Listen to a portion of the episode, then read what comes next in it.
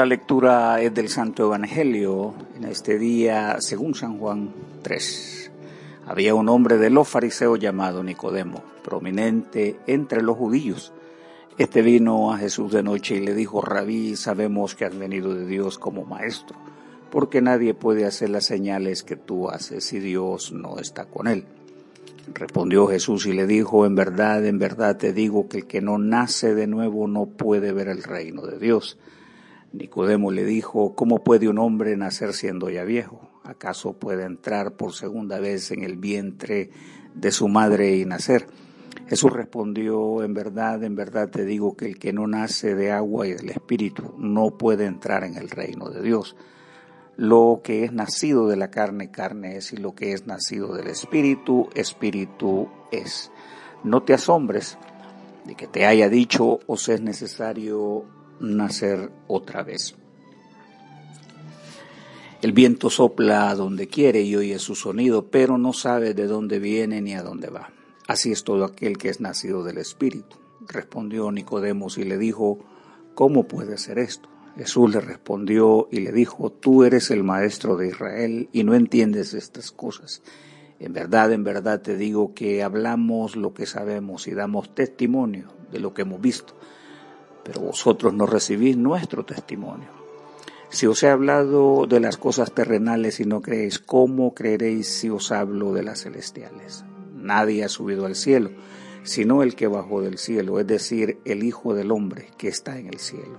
Y como Moisés levantó la serpiente en el desierto, así es necesario que sea levantado el Hijo del Hombre, para que todo aquel que cree tenga en él vida eterna porque de tal manera amó Dios al mundo, que dio a su Hijo unigénito para que todo aquel que cree en Él no se pierda, mas tenga vida eterna. Porque Dios no envió a su Hijo al mundo para juzgar al mundo, sino para que el mundo sea salvo por Él. Esta es la palabra del Señor. Jesús, revelación redentora para el mundo. Jesús la plática con el rabino Nicodemo. Un encuentro entre dos maestros del pueblo nos ofrece información valiosa para la doctrina cristiana y seguridad redentora de los que han de creer. El escritor destaca la dignidad de Nicodemo al decir que se trata de un magistrado judío, maestro y doctor del pueblo, miembro del Senado. También de él se puede decir que su búsqueda de la verdad es sincera, pero este valor siempre produce riesgo ya que su costo a menudo produce zozobra para quienes viven a expensas del engaño. Estos mismos tienden barreras insoportables, provocando violencia y hasta la muerte. La religión de los judíos era ejemplar tratando al infiel, de manera que sirviera de escarmiento para otros. Debemos protegernos, ya que a menudo la religión ata a los hombres, les inhibe de ser libres al crear brechas, divisiones literales que, en lugar de unir la bondad, la distancia más bien de los enormes beneficios del afecto, empatía y solidaridad humana, las cuales son dones otorgados por el cielo. Si se arriesga en ir de noche es porque desea conocer claramente los misterios de la fe. Acude a Jesús, ya que al reconocer sus obras milagrosas obtiene un indicio fuerte que Dios obra con él. En otras palabras, irrumpe con poder el Emanuel, Dios con nosotros, reconociendo que nadie puede hacer estas obras si Dios no está con él. El texto destaca que los auténticos milagros son un sello de la doctrina verdadera y una atribución auténtica que proviene solo de Dios. Y así se prepara una enseñanza indispensable sobre la persona de Jesús, su naturaleza, su revelación a la humanidad, su inmenso amor con que ama al mundo. Es importante decir que los hombres fingen hacer milagros, especialmente con los avances masivos de los medios y las redes. El diablo, mediante sus ministros, también emula sus perversos milagros. Pablo enseña, Satanás ayudará a engañar a muchos con señales y falsos milagros. San Agustín dice, Nicodemo estaba en búsqueda de la verdad, pero lo hacía durante la noche, lo que no le permitía comprender el lenguaje de Jesús, así como ver con claridad. Conocía el nacer de Adán, pero no el nacer de Dios. Conocía a los padres que generan herederos y no a los que viven para siempre. Jesús hace revelaciones de su naturaleza redentora para bien de su pueblo. El diálogo franco entre los interlocutores destaca las posturas reveladoras terrenal, ya que el intelectual queda suspendido ante la maravillosa presencia del conocimiento y se somete de inmediato a los aprendizajes de las palabras del maestro, quien ha deshecho los argumentos terrenales y con autoridad deja en claro algunas cosas de mucho valor para la fe. En primer lugar, la realidad de un renacer en Dios, o sea, todo hombre es puesto en conocimiento que para tener conciencia y vivencia de la realidad trascendente de Dios, tiene que nacer otra vez. Semejante hecho tiene que ver con una operación en donde el espíritu recrea el corazón deteriorado para renacer en una nueva vida. Este, el profeta afirma, yo haré que ellos cambien su manera de pensar y su manera de adorarme Haré que dejen de ser tercos y testarudos y los haré leales y obedientes. Esto no es asunto de la voluntad humana, sino de un acto deliberado y realizado por el poder de Dios mediante su espíritu y el conocimiento de su Hijo Jesús. En segundo lugar, para que esto sea posible debido al estado de tinieblas y deterioro del hombre, el cielo requiere hacerse presente mediante el espíritu de poder, único regenerador para inseminar la vida eterna en el corazón para que el hombre despierte y reconozca la realidad divina para redención y comunión con el Creador. Finalmente, esta realidad es imposible de ocultar. La bondad y realidad de esta vida novedosa es impetuosa, cual un viento cuyo poder indetenible no puede controlar el hombre con sus innovaciones. El apóstol lo expone así. Y algunos de ustedes eran así. Pero Dios les perdonó esos pecados, los limpió y los hizo parte de su pueblo. Todo esto fue posible por el poder del Señor Jesucristo y del Espíritu de nuestro Dios. El nacer de nuevo significa renacer a lo espiritual a los asuntos de Dios y su reino, mostrar interés en las prioridades del amor de Dios, del hombre y su creación. No significa ingresar al cielo, como destacan algunos, más bien es someterse a sus designios, a su palabra y autoridad. Es vivir aquí y ahora como ciudadano que cree y confía en Dios.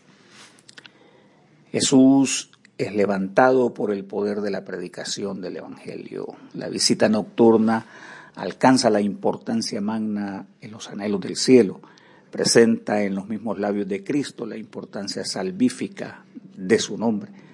Así, el propósito fiel del Evangelio es proclamar las buenas nuevas de salvación por medio de su sagrado nombre.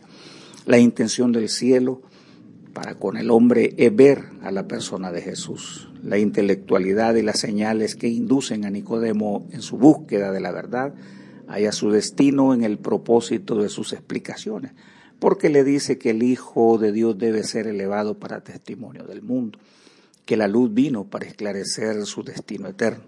Ese Jesús, al igual que la serpiente en el desierto, se elevó para ser vista por el antiguo pueblo para recibir sanidad de las mortales mordeduras de las víboras, así como el hombre debe ser atendido por el daño infligido por el pecado. Este debe mirar a Jesús para encontrar su nueva vida. También el profeta hace una comparación importante para los pueblos que acuden en la altura del monte sagrado. En el futuro, dice, el monte donde se encuentra el templo de nuestro Dios será el monte más importante. Allí vendrán muchos pueblos. Así es comparado Jesús, el Salvador del mundo. Es como el monte y la ciudad que es edificada sobre él, que atrae las miradas y los rostros, fijan su atención. Así es Jesús, es el rumbo donde todos deben dirigir su atención para encontrar refugio y redención. A menudo el amor de Dios es incomprendido por nosotros. Es por eso que aparece el Salvador para iluminarnos con el Evangelio. En él se concentra la intención del cielo para demostrar el verdadero propósito de Dios. Su mismo amor, este nos parece a veces fuera de razón, aunque hayamos en Dios al auténtico y verdadero Salvador de la humanidad. Es fácil confundirnos en el hombre, aunque parezca religioso, también en los objetos que fácilmente los hacemos parte de nuestra dedicación y veneración. El mensaje es ver a Jesús. Su persona es tan perfecta que solo en Él podemos concentrar nuestra mirada como único y exclusivo redentor. Esta verdadera causa de su inmenso amor es su propuesta de comunión contigo, lo cual ya tenía en mente para que vivamos consagrados a sus propósitos. Su intimidad es tan inmensa que propuso adoptarnos como hijos suyos y mostrarnos su auténtico afecto para que vivamos el tiempo que nos resta para gloria y alabanza de su nombre. El apóstol declara, demos gracias a Dios y Padre de nuestro Señor Jesucristo por las bendiciones espirituales que Cristo nos trajo del cielo. Desde antes de crear el mundo, Dios nos eligió por medio de Cristo para que fuéramos solo de Él y viviéramos sin pecado. Dios nos mostró y amó tanto que decidió enviar a Jesucristo para adoptarnos como hijos suyos, pues así había pensado hacerlo desde un principio. Dios hizo todo esto para que lo alabemos por su grande y maravilloso amor. Gracias a su amor nos dio la salvación por medio de su Hijo amado. Hoy, más que nunca, el mundo necesita ver a Jesús. El hombre en su necedad de matar por medio de sus guerras debe de tener su acción llena de hipocresía a promover este flagelo. Las personas debemos tener urgencia de ver en el prójimo a Dios que grita por compasión y misericordia entre los mortales. Junto al profeta nos unimos a ese clamor. Vengan a mí todos los pueblos que habitan en lugares lejanos. Yo los salvaré, porque yo soy Dios y no hay otro. Oremos. Amoroso Dios, cuya gloria es siempre tener misericordia. Sé benigno a todos los que se han descarriado de tus caminos y anhelan tu luz.